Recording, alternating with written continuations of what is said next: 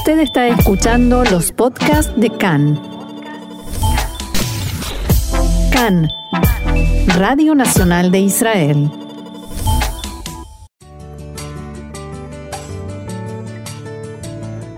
Bienvenidos, acompáñennos a recorrer la actualidad más allá de las noticias. Continuamos aquí en CAN, Radio Reca en español, Radio Nacional de Israel. En estos días se habla mucho de Uman, si habrá o no habrá viaje a Uman este año. Nosotros en este espacio no vamos a entrar en la, en la discusión, sino que vamos a tratar de comprender qué es, en qué consiste ese viaje a Uman que cada año decenas de miles de personas realizan en Rosh. Y para ello contamos con la valiosa ayuda de Tzvi Manor. Tzvi, bienvenido a Cannes en español. Shalom y un gusto tenerte con nosotros. Shalom, shalom. Bien, y nos contabas eh, antes de comenzar esta charla que eh, estás jubilado como guía después de muchos años de trabajo, que haces eh, trabajos voluntarios, en especial para nuevos inmigrantes, para OLIM y para soldados, pero este tema de Woman también lo conoces porque estuviste allí, ¿cierto? Sí, en los últimos 10 años, cada Rosh Hashanah estuve en Uman. contanos, por favor, ¿qué se hace? Ustedes eh, en grandes grupos, porque eso lo vemos aquí cuando salen, llegan a ese lugar y que, ¿cuál es el, eh, el itinerario, digamos? Bueno, el itinerario generalmente es los que venimos de Israel a Uman, el vuelo es relativamente corto, tres horas y fracciones, más eh, a veces todo el trámite de aeropuerto y de llegada eh, demora más, eh, de Kiev o de Odessa, que son eh, básicamente los aeropuertos que nos reciben. hay un trayecto de unas tres horas hasta la ciudad de Uman. Uman es una ciudad de una de las ciudades de Ucrania. Kiev la capital, Odessa es otra ciudad muy importante, pero básicamente en Uman es una ciudad, si mal no recuerdo, de 40 o 50 mil habitantes, pero el foco hoy en día, eh, desde nuestro punto de vista, desde el punto de vista de los Hasidim de Rabbi Nachman de Breslev, eh, la llegada a Oman es eh, básicamente en Rosh Hashanah, no solamente en Rosh Hashanah. Hay quienes visitan el lugar otros en otras ocasiones durante el año, pero digamos que el foco ahora y el propósito de esta conversación es precisamente Rosh Hashanah. Y entonces eh, una de las preguntas eh, que siempre surge, ¿cómo Rosh Hashanah te vas a ir? ¿Vas a dejar a tu mujer, a los hijos, etcétera? Esta es una, es una de, por empezar, desde el punto de vista de la halajá, de la ley judía, no hay ninguna prohibición de viajar en Rosh Hashanah a otro lado y celebrar en otro lado. Así que digamos que desde el punto de vista legal, por poner de una manera, estamos bien. Desde el punto de vista, eh, ¿por qué vamos los Hasidei Breslev a Uman? Porque Rabbi Nachman pidió ser enterrado en Uman y pidió que eh, en Rosh Hashanah los Hasidei, los Hasidim, Breslev Hasides, eh, seguidores, por ponerle una palabra uh en español, eh, los seguidores eh, de, de Rabbi Nachman llegáramos a Uman para una reunión eh, cuanto sea posible multitudinaria. Este, este, tengo que aclarar algo importante. Eh, Rabbi Nachman murió en 1810. Sí. Y el, la llegada a Uman no es una novedad de los últimos años, ni es una novedad de los últimos, eh, digamos así, 40 o 30 años después de la caída de la cortina de hierro, eh, durante los periodos difíciles, pero realmente difíciles de la, de la, del, del, gobierno soviético, eh, de que nosotros conocemos de todo tipo de relatos, KGB y, y la Guerra Fría, toda esa época muy difícil, llegaban Hasidim de Breslev a Uman. De una forma u otra, no en la manera que llegan hoy en día en forma multidisciplinaria. Antes de la guerra, de la Segunda Guerra Mundial también, con todos los riesgos que llevaba, que llevaba el viaje. Eh, así que esto no es algo nuevo. no, no, es una moda. Ahora, Tzvi, ¿quiénes son los Hasidim del Rabbi Nachman? ¿Por qué existe este grupo de Hasidim y por qué del Rabbi Nachman? Ok. Eh, Rabbi Nachman eh, es el bisnieto del Baal Shem Tov. El Shem Tov Akadosh, el sagrado Baal Shem Tov, es el que inició lo que conocemos dentro de las diferentes orientaciones que hay en el judaísmo con el movimiento hasídico, eh, el cual eh, representó toda una revolución, estamos hablando, esto es eh, a principios del siglo XVIII. Eh, Rabbi nació en la misma ciudad en que vivió el Baal Shem que se llama Mijibush, que también eh, eh, se encuentra en Ucrania de nuestros días. Y ahí se crió él como niño, eh, prácticamente junto a, su abuelo.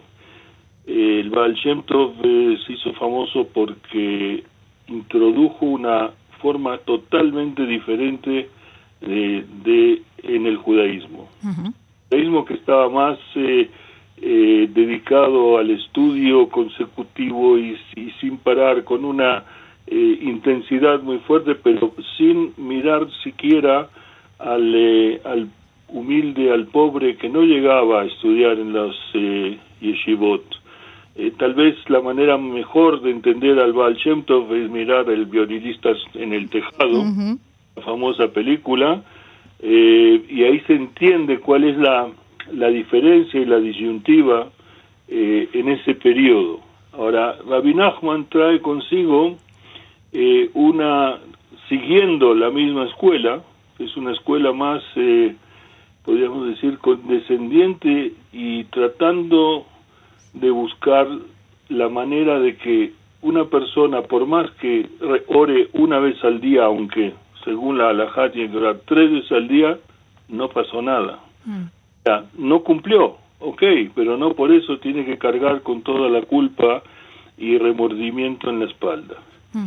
Esta es eh, la, la oración que nos permite Rabbi Nachman, y él lo dice expresamente, está basada en tres puntos, la o dos, podríamos decir, la, la simpleza o simplicidad, o sea, en forma directa, y la otra es con alegría. Ahora, eh, porque alegría, y el tema alegría hay que tomarlo de una manera eh, más específica. Nosotros en hebreo tenemos una palabra que utilizamos yo creo que decenas de veces en el día, y que es la palabra shalom. Cierto. La palabra shalom, su raíz es shalem, que quiere decir entero, uno solo.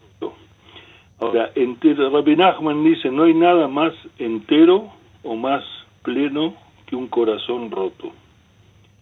¿A qué se refiere?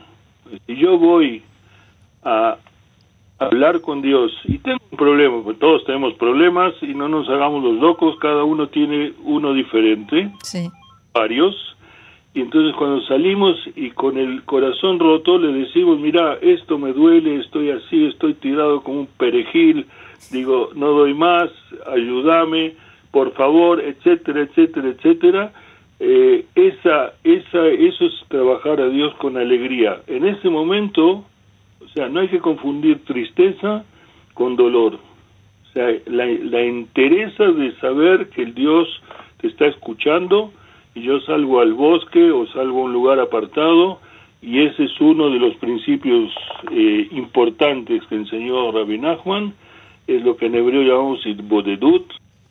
Aislarse. Eh, ¿Perdón? Aislarse. Aislarse, sí, eh, pero el término New Age eh, más adecuado o correspondiente sería meditación, pero ah.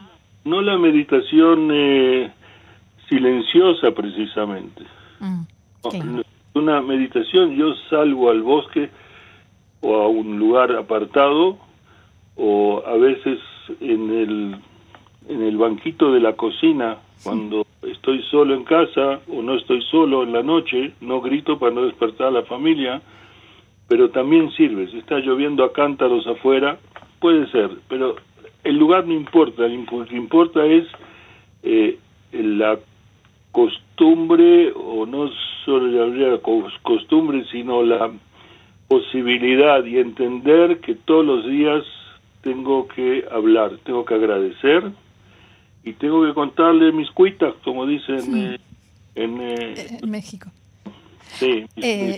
volviendo al viaje a Uman, que, que, se hace en Rosh Hashanah, a nivel personal, ¿qué te da? ¿De qué modo te enriquece el estar allí, el encuentro con las otras personas que están allí y, lo, y el objetivo común? ¿En qué espiritualmente te enriquece? ¿Qué, ¿Qué, hace que quieras ir y volver cada año, cada Rosh Hashanah o en otras ocasiones? Bueno, la pregunta esa es la pregunta del millón de dólares. Hmm. Cada quien viaja por empezar, porque eh, Rabbi Nachman pidió. Eh, hay una razón por la cual él pidió, pero eso, si querés, podemos ampliarlo más adelante. Vos me preguntás a nivel personal, individual. Yo voy porque Rabbi Nachman pidió muchas cosas que Rabbi Nachman dice o escribe están muy por encima de mi comprensión del punto de vista lógico, ¿sí? eh, yo cuando fui por primera vez a Uman, que no fue en Rosh Hashanah, fue 30 días antes de Rosh Hashanah, ahí fue cuando decidí cambiar mi vida y pasar de la vida, lo que llamamos entre comillas laica, a una vida eh, siguiendo las mitzvot o tratando de seguir las mitzvot y seguir las eh, normativas de Rabbi Nachman. La llegada a Uman menos de 30 días después, eh, cuando había vuelto, prácticamente mi esposa me dice, ¿cómo no va a ser en Rosh Hashanah? Digo, pero si acabo de estar. dice, no, no, Rosh Hashanah, vamos, van todos, vamos. Ahora, van todos es una, es, te voy a ser sincero, fue la primera vez que fui, fue porque van todos. Hmm. La segunda, tercera, cuarta y sucesivas ya no fue porque van todos, sino porque yo quería ir y es como que me falta ahora, ya me está picando, eh, la posibilidad de ir, que este año yo creo no se me va a dar, pero eh, por razones personales, no viene al caso, no quiero entrar. Pero el, el, el ir a Human, cuando uno va, vuelve revitalizado, vuelve con eh, un año nuevo por delante. Con un año nuevo, no del año nuevo fiesta, sino un año nuevo salido del nylon ahora, abriste el paquete, tenés un año nuevo eh, lleno de espiritualidad, a pesar de que ahí está un montón de gente y es un ruido y lío y esto y lo demás allá y el aeropuerto, o sea, eh, eh, el viaje no es un, viaje de placer, así como lo entendemos normalmente. Mm.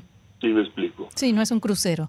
No, no prácticamente no, pero básicamente ese es el esa es la idea. Ahora, si nos podés explicar brevemente, porque ya casi se nos termina el tiempo, por qué Rabbi Nachman pidió que la gente fuera a este encuentro cada año en Rosh Hashanah. Mira, eh, Rabbi Nachman no nació en Uman, nació en eh, vivió en Breslev, por ahí el nombre Rabbi Nachman de Breslev.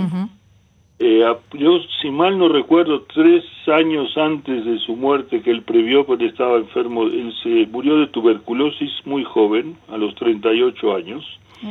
Eh, él le dijo a su eh, alumno predilecto, Rabinatán de Nemirov, que de hecho, gracias a Rabinatán, tenemos toda la sabiduría de Rabbi Nachman, pues Rabbi Nachman casi no escribió sino que Rabinatan fue el que eh, volcó en la escritura todo.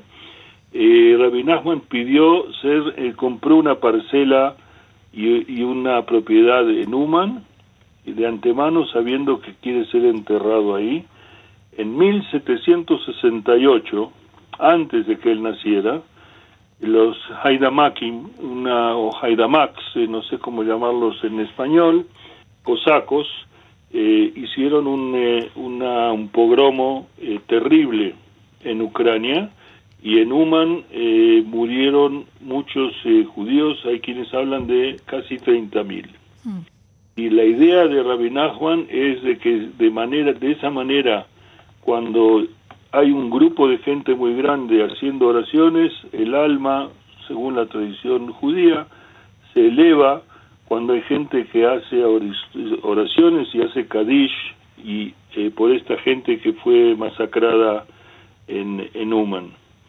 Y que este es el, este es el, eh, el fondo, eh, digamos así, desde el punto de vista histórico de Uman.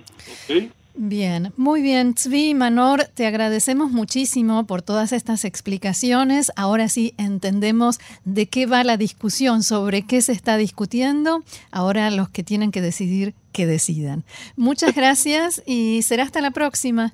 Ustedes, unas felicidades por el programa. Lindo. Muchas gracias. Shalom. Bye. Bye.